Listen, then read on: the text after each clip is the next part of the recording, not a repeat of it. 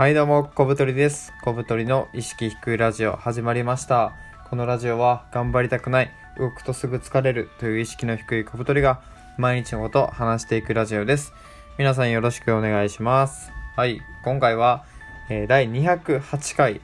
寝る前のコンテンツ、私服の制服化のデメリット、ひろゆきの記事という3本でお送りします。よろしくお願いします。はい、えー、まあ、今回は雑談ということでね、まあ、ゆるゆると話していければなと思います。あ、本題に入る前にね、このラジオトークのアプリが、あの、Spotify、音楽のあの定額配信サービスですね。と、あとは、あの、Apple のポッドキャスト、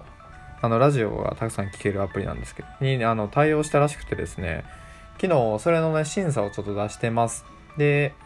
Spotify は多分数日で、えっと、ポッドキャストの方はね、1週間か2週間ぐらいして、まあ、審査に通れば、あの、そっちで聞けるようになるって感じなので、ぜひね、あの、また通ったら、あの、ここで説明してリンクも貼っとくので、そっちの方で聞きたいという方がいたらね、よかったら聞いていただけたらなと思います。あの、話す内容は全く一緒ですので、はい。ということでね、やっていきましょう。まあ、寝る前のコンテンツっていうことでね、一つ目のトークテーマが。まあ、これですね、僕寝る前にあの本を読むのがね、ちっちゃい時からの習慣なんですよ。もう本当に多分小学生ぐらいの時からずっと本を読んできてですね、まあ漫画が多かったんですけど、あの今は結構その小説を読んだりとか、あとはビジネス書を読んだりしてまして、ただね、その寝る前にどういうものに触れればいいのかなっていうのがね、最近ちょっとこう悩んでるんですね。で、そのビジネス書とかって結構頭使うんで、なんか面白い内容だったら、こう脳、脳がね、興奮してね、眠れなくなるんですよ。っていうので、その寝る前に読むものとか触れるコンテンツによって、全然寝れなくなるってことがね、何回かありまして、でね、皆さんね、何見てんのかなと思ってちょっと今回喋ったんですけど、あの、僕はこういうのを見てるとかね、私はこういう動画を見てるとかっていうおすすめがあればね、ぜひあの、概要欄にね、質問箱貼っておりますので、そこからね、あの、メッセージいただけたらなと思います。で、まあ、僕の、あの、今のね、暫定的な答えは、頭を使わない漫画か、もしくはもう頭を使わない YouTube の動画ですね。で、最近ね、あの、面白いなと思って見てるのが、あの、ヒロシのキャンプチャンネルっていうのがあってですね、あの、皆さんご存知ですか？ヒロシですっていうあの、お笑い芸人のヒロシさん。あの方がですね、まあ、趣味でキャンプをやってて、で、その動画をね、YouTube に上げてるんですよ。で、結構登録者もいいてですね、人気なんですけど今、そのキャンプ動画がですね、そのテロップとか全くなくて、本当にその淡々とキャンプのね、風景とか、その自然のね、景色とか、あとはその美味しそうなご飯とかね、キャンプ飯ですね、を淡々と上げてて、本当にね、無、無で見れるんですよ。だからその寝る前のなんか脳のクールダウンにはね、とても良くて、最近はそれを見てるんですけど、うーん、なんかね、読書、まあ読書がいいなと思って、まあ個人的な趣味なんですけど、なんかいい方法はないかなと思ってちょっと模索してる、あの、今日この頃でございます。はい。全然あの、何か明確な答えがあるテーマじゃなかったですね。はい。二つ目がですね、私服の制服化のデメリットってことで、あの、まずね、私服の制服化とは何ぞやとことなんですけど、これはですね、あの、普段着る服をもう固定して決めてしまうと。制服のようなものを作ってですね、まあ毎日それを着るっていうのを私服の制服化と言います。あの、有名なところで言うと、あの、アップルのね、スティーブ・ジョブズとか、あとは Facebook のね、CEO のマーク・ザッカーバーグとかが、あの、同じ服を毎日着ることで、その決断、脳はね、決断にエネルギーを使うんですよ。で、どんな服を選ぼうって考えることもすごいメモリを食うらしくて、そういうのをね、ちょっとでもなくして、ビジネスの方でちゃんと決断ができるようにってことで、私服の制服化というのをやってるんですけど、まあそれがですね、今やあの、物を持たないミニマリストの人とかにも広まってて、結構やってる人がいるんですよ。で、僕もですね、あの、私服の制服化を2年ぐらい前から導入して、本当にシーズン前に着る服をね、完全にパターン化して決めて、で、それ以外は一切着ないと。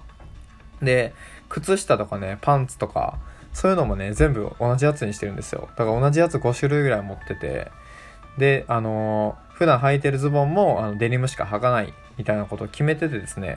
割とこう快適に過ごしてたんですけどなんかねこのファッションを楽しめてないんじゃないかなっていうのを最近思いまして服買う時もなんかシンプルで秋が来ないっていうのを、まあ、もちろんメインに買ってはいるんですけどなんかこう自分がねこう心躍るようなファッションをしたりとかなんかこう例えば新しい服買った時とかってそれ着て出かけたくなるじゃないですか。そういうのはね僕あんまなくてねここ2年ぐらい。まあたまにはちょっと派手な服着たりとかそういうのもいいんじゃないかなと思って。まあ私服の制服化のデメリットとしてはやっぱファッションがこう100%楽しめなくなるなっていうのはねちょっと思いましたね。うん。でその僕が普段着てる服も基本はねあの無地でかつあのすげえシンプルな服しか着ないんですよ。もう常にデニム履いてるんでもう上はグレーのパーカーとかあとは白いスウェットとかあとはまニット青いニットとかもうその3種類ぐらいしかなくてですね、まあ、僕自身は着てくるんですよね。なのでこのね春まあちょっと今寒いんでこの、ね、冬が終わったら春がやってきますね皆さん。でねその春でねあのー真っ赤なニット欲しいなと思ってるんですね。もうあの、目が覚めるような、あの、ショッキングレッドっていうんですか？ちょっとわかんないですけど そういうのをね、欲しいなと思って、まあ、あの、いいのがあれば買ってきたいなと思ってます。まあ、ファッションもね、ちょっとこう、余分に楽しんでいこうかなと思ってます。はい。で、3つ目が、えー、ひろゆきの記事っていうのなんですけど、まずですね、ひろゆきというのは誰かってことなんですが、これはあの、ウェブのね、あの掲示板2チャンネルの創始者である、まあ、ひろゆきさんっていう方がいるんですけど、あの、まあ、ネットですごい有名な人で、まあ、事業家って感じですね。で、そのね、ひろゆきさんが R25 っていう、まあ、20代向けのビジネスメディアみたいなので、お金に関するね、あの、取材を受けて、それが記事になってたんですよ。それがね、すごい面白くて、ちょっとね、今回紹介したいなと思います。で、タイトルはですね、えー、もはや達観の達人ひろゆきが教えるお金が欲しいの無限ループから抜け出す方法ってことでこのあの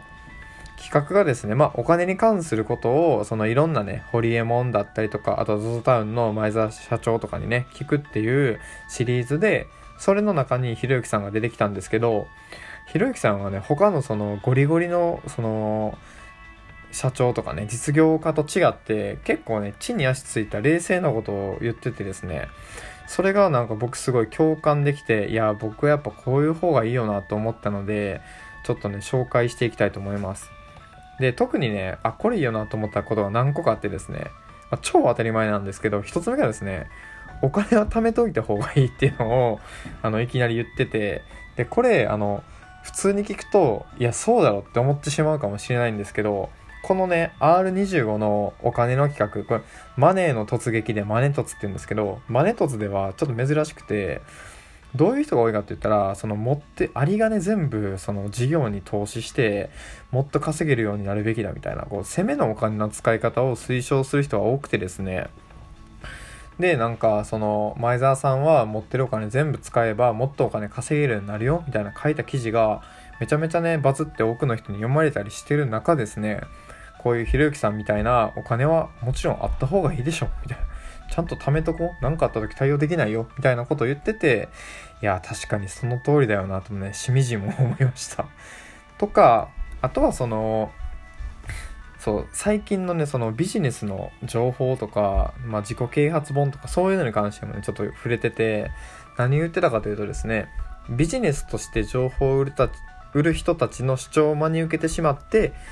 自分にとって本当に役に立つ知識を手に入れられなくなっているってことなんですね。まあこれどういうことかと言いますと例えばその成功する法則とかを売ってる人たちはまあその仕事として成功する法則を売ってるわけですよ。なので本にするとやっぱ部数稼がないといけないわけですよ。なのでその例えば有り金全部使えとかっていうのが受ける世の中なのでそういう本を書くとでも本当に必要なことって有り金を全部使うような攻めの姿勢じゃなくて、まあ、必要なお金は貯めてちゃんと守備力も高めておかないと生きていけないじゃないですか。っていうようなその実際に役に立つ知識っていうのがなかなか手に入らなくなってるっていうようなことを言っててですねいやそうだよなと思って読んでましたで、特にね、あの、自己啓発本読む暇があったら、ちゃんと寝なさいっていうのが 主張してて、それ面白かったですね。あの、寝たら人間、その、パフォーマンスが上がるから、変な本とか読んで感化されるんだったら寝なさいって言ってて、まあ、まさにその通りだな。まあ僕もあの、寝る前に本とか読んでね、寝れなくなったりしてるんで、まさに気をつけようと思いましたね、これで。とか、あとは、まあその、お金を持つことが必ずしも幸せにはならないよみたいな。お金を得たことで、あの生活のバランスが壊れたりね、そのまま破滅へ行った人もいるし、あとそのお金が欲しいっていう気持ちに限度がないから、例えば月収がね、20万から40万に増えて喜んでる。で、40万から100万に増えて喜んでる。100万から200万に増やしたい。みたいな、その際限のない欲望に変わるから、自分がどうしてお金を欲しいのか、えー、そして、そのお金を何に使うのか、そのためにはどれぐらい稼げばいいのかっていうのを明確にしないと、お金で満足ができなくなるよっていう、こう、警鐘を鳴らしてですね、いややっぱりこの人は冷静でいいよなと思いました。はい。ね、やっぱりそのネットに、とかね、その今あるビジネス系のコンテンツってやっぱこう過激なものが多いので、自己啓発系ですよね。まあその、そういうものにね、変に煽られるんじゃなくて、自分の頭で考えて生きていかなきゃなってね、改めて思いました。はい。ということで、えー、今回はこの辺で、さよなら。